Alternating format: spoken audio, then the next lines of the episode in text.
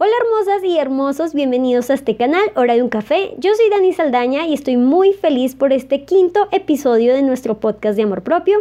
Antes de empezar quiero agradecer a todos ustedes porque ya somos más de 30 mil seguidores en este canal y cada día llegamos a más y más personas. Últimamente está aumentando la audiencia masculina en este canal, así que quise dedicar este podcast a todos ustedes. Hace unos días les publiqué en YouTube y por Instagram que si no me sigues es Hora de un Café que estaría recibiendo algunas historias de los chicos de esta comunidad para este episodio llamado Lo que los chicos sienten. Así que vas a escuchar cinco historias de cinco chicos que desean recibir algún consejo y ya sabes que hora de un café no soy solo yo, sino todos ustedes, así que siéntanse libres de compartir su consejo o recomendación aquí abajito en los comentarios, por supuesto con mucho amor y mucho respeto. Y un último anuncio para quienes siguen este canal es que muy pronto voy a estar abriendo nuevos grupos para mi taller Manifiesta con tu creatividad.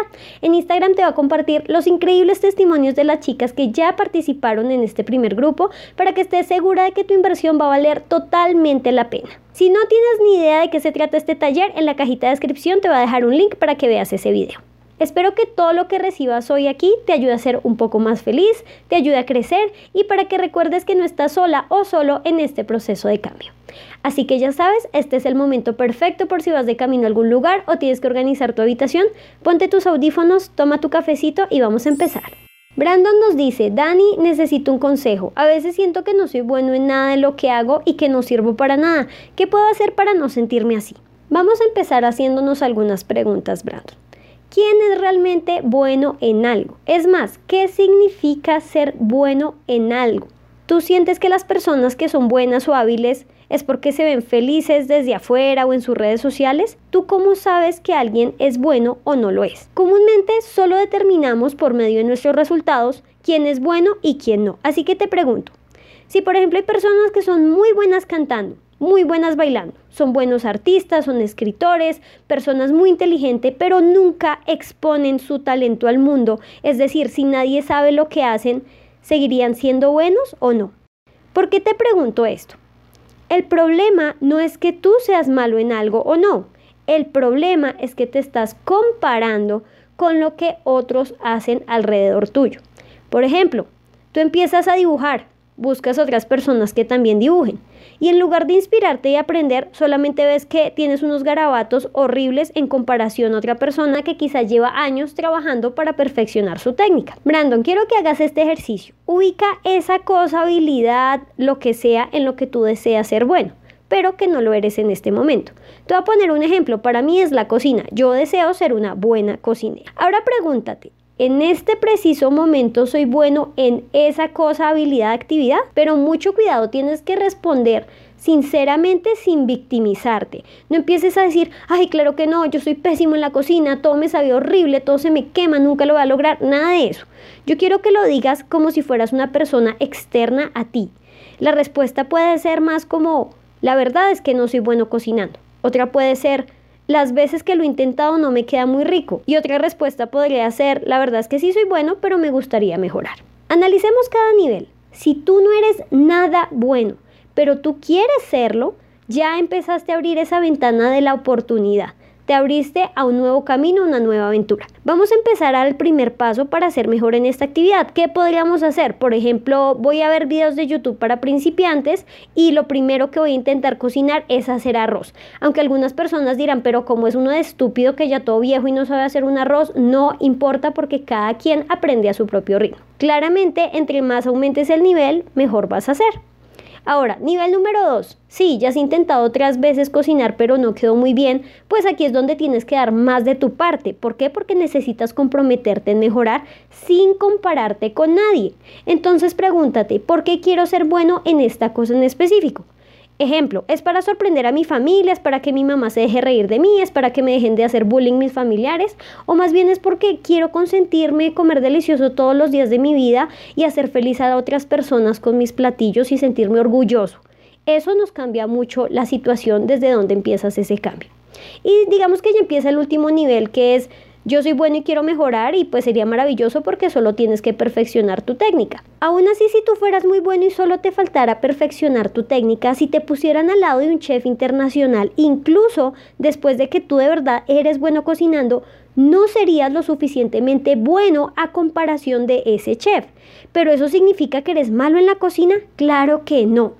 Ser bueno en algo no significa ser el mejor del mundo, del planeta, del universo. Al contrario, se trata de ser mejor de lo que tú fuiste ayer. La comparación siempre debe ser contigo mismo. Y para cerrar esta idea, mira, nadie en esta vida es un bueno para nada.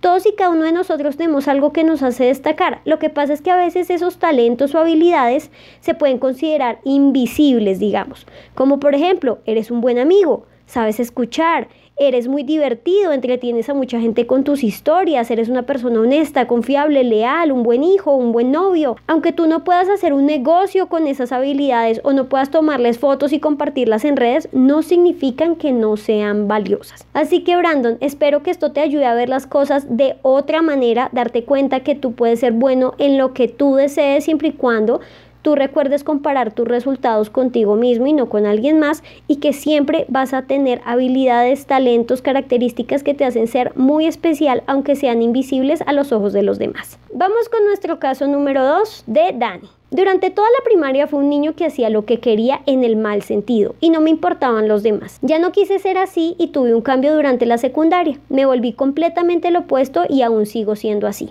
Me importan demasiado los demás en el sentido de lo que van a pensar de mí, lo que hacen y cómo ellos son. Yo pienso que todas las personas juzgan a los demás y eso me incluye a mí también. Todo lo que hago pienso cómo afectará a los demás. Por ejemplo, dejo que alguien más brille o se lleve el crédito de algo para no hacerlo sentir triste.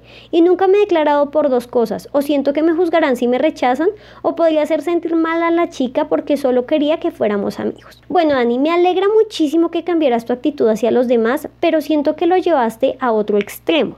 Creo que la razón por la que ahora te importa tanto lo que otros piensen de ti o cómo se van a sentir con tus acciones es porque te da miedo volver a ser ese niño malo. En el primer momento puede sonar muy feo cuando decimos es que a mí no me importa lo que piensen los demás porque de alguna manera podría parecer que eres alguien que hace lo que quiere, que no tiene filtro para decir las cosas, y que de pronto con sus acciones y palabras puede herir fácilmente a muchas personas en el camino. Es decir, tú sientes que solo una persona mala se comportaría de esa manera. Cuando te diste cuenta de que la forma en la que actuabas no estaba bien, seguramente te sentiste con mucha culpa y vergüenza por haber actuado de esa manera por tantos años. Así que para perdonarte por ser de esa forma, quieres ser extremadamente complaciente con los demás porque te da miedo que otra vez te pongan esa etiqueta de chico malo, de un niño insoportable. Así que lo primero que podrías hacer es perdonarte por haber sido de esa forma tan negativa en tu pasado. A muchas personas también les sirve llamar a quienes hirió, disculparse. Y si tú no puedes hacerlo o aún no quieres, pues está bien. Simplemente recuerda que en ese momento no sabías que estabas actuando mal y que ahora en el presente te estás dando una segunda oportunidad para ser una mejor persona. Ahora, ser una mejor persona, preocuparte más por otros, no significa que tengas que temer actuar por cómo se van a sentir o cómo van a reaccionar los demás. No puedes estar toda una vida así. Imagínate ser un elefante en una tiendita de cristalería. ¿Cuánto tiempo de verdad vas a poder aguantar reprimiendo tus emociones, tu forma de pensar para no incomodar a los demás? Por supuesto que tienes que pensar antes de actuar, claro, pero no sobrepensar las cosas. Simplemente darte cuenta que los otros también son personas fuertes y que nunca te van a poder conocer de verdad si no demuestras lo que tienes para ofrecer. Actúa siendo tú, actúa pensando como lo haría un hombre seguro de sí mismo, amable, generoso, gentil y dulce, porque eso es lo que te estás tratando de convertir. Mira, y con el tema de demostrar tu talento a los otros, eso no hace que otros se opaquen ante ti. Al contrario, yo siento que cada que uno se destaca y se siente orgulloso de sus propios talentos y virtudes, ayuda a brillar mucho más a las personas de su entorno. Así que Dani, recuerda que ponerte en primer lugar y vivir tu propia felicidad no te hace malo porque ya has tenido la experiencia de hasta qué punto llegan tus límites y hasta dónde empiezan los de los demás. Vamos con el caso número 3, Agustín. Desde siempre me he llevado con niñas y en ocasiones pasadas solía ser muy, muy pesado con ellas, abusando de su confianza. Pero generalmente nunca hubo un reclamo y cuando sí llegó a haber uno que otro por ahí, simplemente ya no lo volví a hacer. Hace un tiempo empecé a notar que esto solo hacía verme como una persona odiosa y por lo tanto si alguna vez alguien quiso acercarse a mí de manera amable, yo bloqueaba cualquier posibilidad de conocer a personas nuevas. Por lo tanto, decidí hacer un cambio y decidí pedir disculpas a las personas con las que aún tenía contacto, ya que esa actitud fue en secundaria y mi cambio empezó más o menos en quinto semestre de prepa y aún continúa. Tengo dos grandes amigas que en verdad son muy lindas y aprecio mucho, me llevo súper bien con toda su familia y hasta he estado en ocasiones muy especiales con ellos. El punto es que suelen ser muy agresivas al momento de referirse a alguien más. También suelen ser burlonas y un poquito doble moral y esto obviamente hace que caiga de nuevo en actitudes del pasado y después suelo sentirme muy mal, pero no quiero alejarme de ellas ya que son muy especiales para mí. ¿Qué podría hacer en este caso? Me gustaría mucho que me dieras algún consejo. Bueno, Agustín, entonces, antes que nada me alegra muchísimo y por cierto te felicito por tomar la decisión de cambiar. No sabes el gran favor que le estás haciendo a todas esas personas con las que te disculpaste, porque muchas veces nuestras acciones hacen parte de muchos traumas y complejos emocionales en otras personas. Sé que cambiar nuestra personalidad o forma de actuar no es una tarea fácil y mucho menos si no tienes un entorno que te apoye en ese cambio. Según lo que me dices por tu propia forma de ser de antes, no fue fácil para otras personas acercarse a ti. Así que entiendo que quieres mucho a tus amigas porque a pesar de esa actitud odiosa que tenías, pudieron ver más allá de eso y así lograr esa amistad, ¿no? Seré sincera, en un primer momento la respuesta más sencilla sería decir, mira, aléjate de ese tipo de personas que solo sacan lo peor de ti, porque cada vez que son crueles con otras personas, una parte de ti que aún está en automático se activa y empiezas a colaborar en ese círculo de mala onda hacia todos. Sé que actúas de esa forma ante ellas porque es tu forma de conectarte con tu grupo, de hacerla sentir bien y crear un espacio de convivencia entre todos, pero el problema real es que aunque estés participando, criticando y fingiendo reírte de los demás, por dentro te estás sintiendo muy mal, porque sabes que esas acciones van en contra de quien te quieres convertir.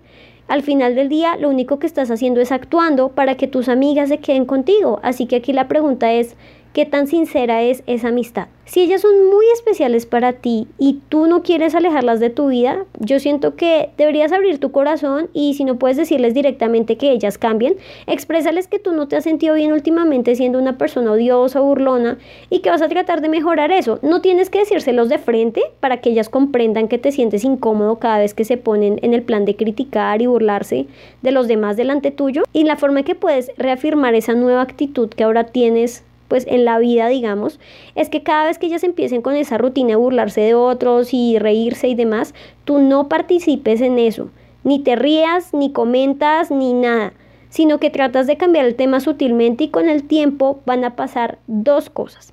La primera es que ellas se van a dar cuenta que tú estás trabajando para ser una mejor persona, se darán cuenta de que no está nada bien hacer lo que están haciendo, que es hablar mal de otros, ser doble moral, todo lo que nos dijiste, y que por supuesto este sería el resultado ideal porque tendrías buenas amigas y entre los tres van a estar trabajando para ser mejores personas cada día. Maravilloso. Pero también se puede dar otra situación.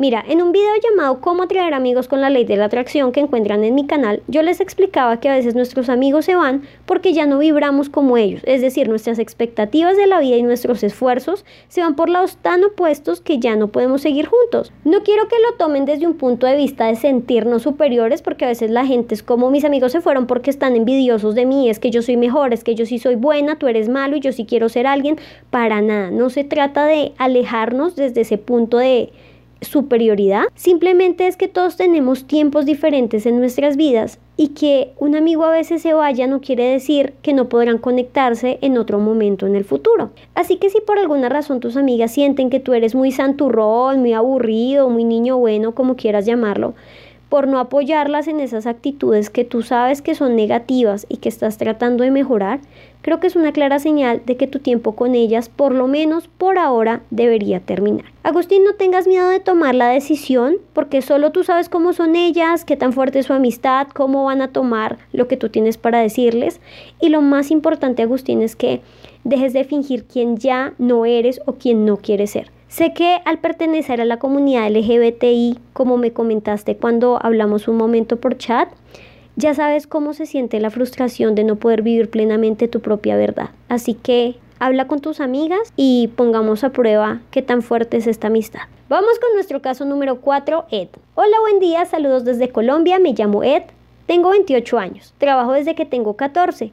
Antes me sentía con más energía y positivismo ante el mundo. Han pasado cosas y siento que desde el 2019 solo he tomado malas decisiones. Emprendí y no resultó. Lo he hecho varias veces. He trabajado en todo y nada resulta. Siento que por más que lo intente no puedo progresar, que nada sale bien y la verdad hace unos meses me dejé caer. No quiero intentarlo más. La frustración y la depresión me están encerrando horrible. ¿Cómo recuperar de nuevo esa luz, esa llama que te motiva a continuar? ¿Cómo dejar de sentirse y pensar que todo está destinado al fracaso? Escucho tus podcasts hace unas semanas y en serio trato de mantenerme en buena vibra, pero cada vez resulta más difícil. Siento que me quedo atrás y solo quisiera que se acabara todo. No sé si me doy a entender. Gracias por estos espacios y por hacer visibles estos temas que nos afectan a todos. Bueno, Ed, muchísimas gracias por enviarnos tu situación. Mira, nunca he hablado de esto en el canal, pero créeme que puedo entender cómo se siente fracasar en el campo del emprendimiento una y otra vez. Así para resumirte toda la historia desde que yo salí de la universidad en el 2016 quise emprender, así que me metí en diferentes negocios, principalmente online, con el sueño de poder ser financieramente independiente. Entré a muchos cursos, talleres, negocios en los que metí todo lo que yo lograba ganar. Aprendí que cada peso que me ganaba era únicamente para invertir en mi gran sueño de mi empresa y siempre decía, voy a darlo todo hoy y mañana voy a recoger los frutos. Y resulta que en julio del 2018 cerré mi último negocio. En un momento estuve muy feliz con ese negocio en específico porque todo mi esfuerzo de levantarme cada día en mi computador de 7 a 9 de la noche, estar hablando con clientes, proveedores, contadores, pasarelas de pago, empezó a dar sus frutos y en un mes logré 1.300 dólares. Estaba tan feliz, pero cuando me senté a hacer mis cuentas realmente estaba en pérdida como por 200 dólares el dinero se acabó y simplemente ya no tenía absolutamente nada. Puedo decirte que esa fue una tusa, como le decimos aquí en mi país, es decir, un dolor muy fuerte y muy duro para mí, que afectó mi autoestima y me hizo dudar de mi propia capacidad para lograr mis metas. Ya no sabía qué hacer porque no quería trabajar como tal, tener un empleo fijo, un jefe y de todo, pero ya no tenía de dónde arrancar para invertir, ya no tenía ni un peso. Desde hace unos años antes de que yo cerrara el negocio, yo ya había escuchado el tema de creencias limitantes y pensamientos que nos detienen de lograr nuestras metas. Así que si de verdad te sientes muy muy mal con el tema, te recomiendo leer el libro Secretos de una mente millonaria porque me ayudó mucho a entender algunas cosas de mi vida y mi relación con el dinero. Em, cuando se acabó mi último negocio, empecé a pensar por qué me estaba autosaboteando y tomando decisiones tan malas. Mira, es que si alguien viera desde afuera todo lo que yo hacía, podría ver muy fácil que yo iba por el camino equivocado. Sentí que en su momento lo que me detenía de lograr mis metas es que, digamos, yo era demasiado buena, entre comillas, ¿no? Porque el negocio en el que yo estaba era revender cosas de China a cualquier parte del mundo y eran productos de pues calidad media, digamos, pero se cobraban costositos como si realmente tuvieran un valor relevante y yo tenía que cobrar más para que de verdad se viera algún tipo de ganancia. Ahora, no es que yo fuera un ángel de Dios, simplemente el problema era que desde el comienzo de ese negocio yo sentía que era algo con lo que yo no conectaba. Eso era algo que no me hacía sentir feliz, ni realizada, ni nada. Yo solo lo pensaba desde el punto de vista económico porque decía, o sea, puedo ganar en dólares, puedo ayudar a mi familia, me puedo casar con mi novio. Y cuando muy dentro de mí una pequeña voz me decía, pero ¿por qué estamos haciendo esto, Dani? Esto no me gusta, no me divierte, no me siento bien, esto no está ayudando a alguien. Es más, creo que los estamos estafando yo la callaba diciendo, está bien, no te preocupes Daniela, solo tienes que esforzarte un poquito más en esta primera etapa y luego le va a pagar a alguien para que haga todo esto que no me gusta por mí.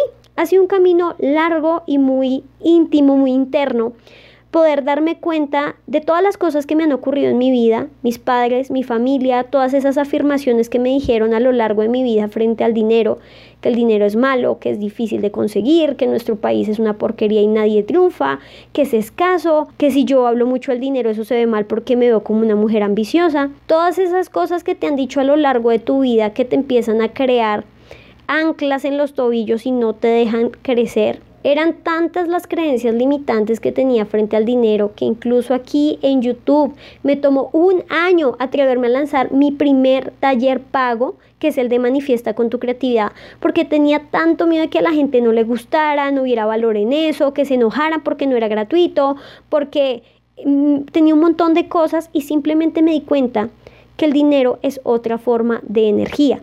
Me di cuenta que está bien ganar dinero cuando yo ayudo a los demás, porque así como doy, también tengo derecho a recibir. Y quienes han tomado ese taller me agradecen de corazón por compartir mi conocimiento, mis experiencias con ellos y poder acompañarlos en este proceso. Y esto me ha motivado a pensar en crear más y más talleres que sé que además de beneficiarme económicamente a mí, voy a ayudar a muchas personas en el camino. Hay una afirmación muy buena que creo que es de mente millonaria y es me hago millonario ayudando a millones de personas. Así que Ed, más que preguntarte por qué no llega el dinero, por qué fracasan tus emprendimientos, qué es lo que estás haciendo mal, por qué estás tomando decisiones tan malas que solo te autosabotean, debes pensar primero, ¿qué le estoy dando a los demás? para que yo merezca algo a cambio, en este caso la energía del dinero. Y segundo, qué es lo que realmente me gusta hacer, qué es lo que me puede hacer feliz cada día, cómo puedo seguir mi propósito por medio de este nuevo negocio, emprendimiento o idea, cómo puedo ir con la corriente y no en contra. Quiero que analices tus negocios anteriores y entiendas ¿Por qué sientes que tu yo interno decidió rechazar ese trabajo, proyecto o negocio? Como te digo en mi caso, mi yo interno rechazó ese negocio específicamente porque sentí que estaba haciendo algo malo al venderle cosas de calidad medio dudosa a las personas.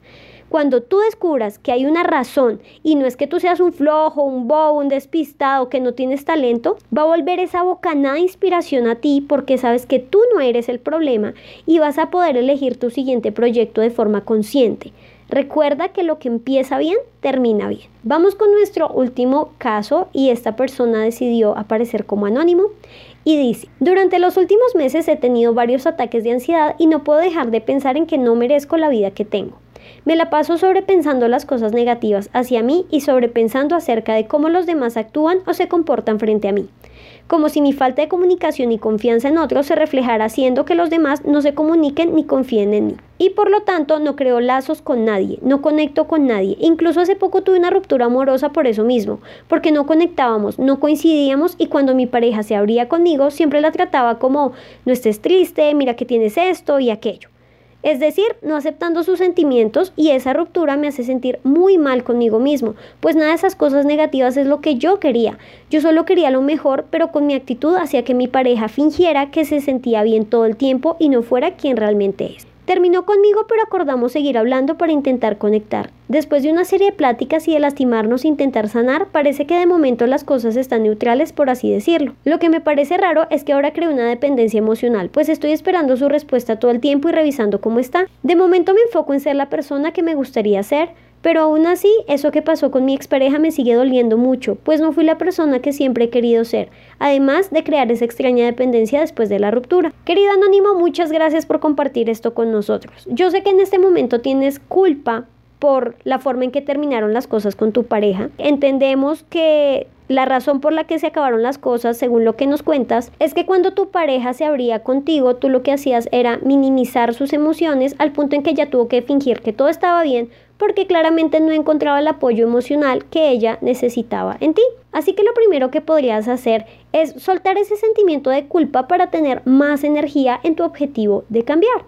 Para esto necesitas pensar en cómo sueles lidiar con las emociones en tu vida, o más bien piensa cómo lo hacías antes. ¿Qué ocurría en tu casa cuando te sentías mal?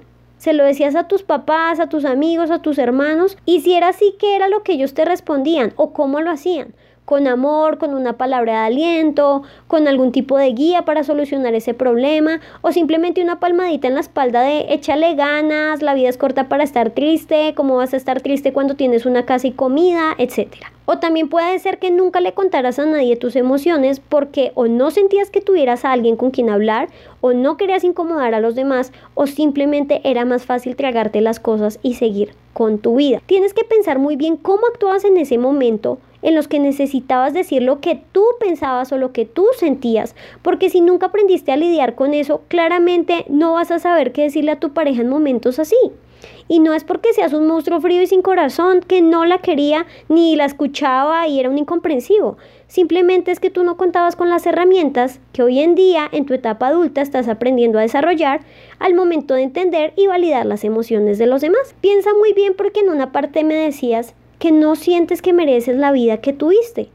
Y en otra me estabas mencionando que tú le decías a tu novia que tenía que sentirse feliz porque cosas buenas pasándole en la vida, que porque quizá, como te digo, esto es una suposición, solo lo puedes saber tú, si tus papás te decían que no lloraras o no te sintieras bien porque mira todas las bendiciones que tienes en tu casa, en tu vida, que tienes comida en la nevera, que tienes una cama en donde descansar, que claro que son muchas bendiciones, pero si tú en ese momento necesitabas de verdad soltar una emoción negativa y lo que pasó es que reprimiste todas esas emociones diciendo yo no tengo derecho de sentirme mal ni triste porque tengo muchas cosas, puede ser una de las raíces de por qué estás sintiendo que no mereces la vida que tú tienes. No te mereces ese plato de comida diario, no te mereces el dinero que llega a tu vida, no te mereces eso porque tienes problemas, porque a veces lloras, porque a veces te sientes mal y no deberías sentirte así porque tu vida está llena de felicidad y cosas buenas. Si me entiendes, estás en esa dualidad. Me quiero sentir mal, pero no puedo sentirme mal porque tengo cosas materiales y felicidad en mi vida. Entonces, lo primero es entender que no importa, tú puedes ser la persona más millonaria, más amada, más feliz, más de todo, pero a veces tenemos derecho a sentirnos mal o a tener un mal día o a llorar o a enojarnos. Somos seres humanos, las emociones siempre van a ser parte de nosotros. Entonces, Piensa muy bien en esa parte tuya, ¿listo? Quiero que de verdad entiendas que tú no eres malo, no eres una mala persona, simplemente es que no sabías cómo actuar en el momento en el que tu pareja necesitaba ese apoyo, pero gracias al cielo siempre podemos ser mejores si tú estás en progreso de serlo. Ya que aún estás en buenos términos con tu expareja, podrías intentar hablar con ella de este tema. Podrías explicarle cómo te comportabas en tu infancia, cómo tu maneja trataba el tema de las emociones y de pronto ella podría entender que tu comportamiento anterior no tiene que ver con el amor que tienes por ella. Y creo que otro buen consejo que podría servirte es pregúntale cómo esperaba ella que tú actuaras en cada una de esas situaciones. Ve guardando esa información en tu cabeza porque esas son las herramientas que necesitas y cuando vuelva a pasar tú ya vas a saber qué hacer. Te cuento algo un poco más personal. Mira, a veces mi novio se enoja mucho, se estresa por X cosa y en un inicio yo lo dejaba solo porque pensaba dentro de mí lo que él necesita es tiempo para superar este momento y calmar calmarse, etc. Pero luego cuando ya se sentía mejor me decía, mi amor, a mí no me gusta que tú me dejes ahí botado, abandonado cuando me pongo mal, porque me pongo más enojado y más encima me pongo triste. Entonces le pregunté, mi amor, pues, ¿qué debería hacer cuando te pones así? Y me dijo que lo que él quería es que yo lo consintiera más, que lo mimara, que de pronto siendo un poco más tierna y estando ahí para él se le va a pasar más rápido. Así que cuando él se pone así, yo ya tengo las herramientas, ya sé qué es lo que él necesita de mí para apoyarlo en esos momentos y de igual forma, cuando yo paso por un mal momento y él no sabe cómo actuar, después cuando yo me siento mejor le digo, mi amor, en esta y esta situación me gustaría que tú te comportaras de tal y tal manera. Es muy importante que entre ustedes tengan una muy buena comunicación porque nadie puede leer la mente del otro. De esa manera, cada vez que ocurra algo, tú ya vas a saber cómo manejarlo. Y por último, creo que con el tema de dependencia emocional, cuando tú hables con ella, cuando puedan aclarar las cosas, vas a soltar esa necesidad de estar tan pendiente porque sabes que la heriste y lo que estás buscando es redimirte de eso que sientes, ¿no? De redimir tus actos, de que ella te disculpe, que todo vuelva a ser armonía, porque claramente la quieres mucho. Si no fuera así, pues ya la habrías podido olvidar fácilmente.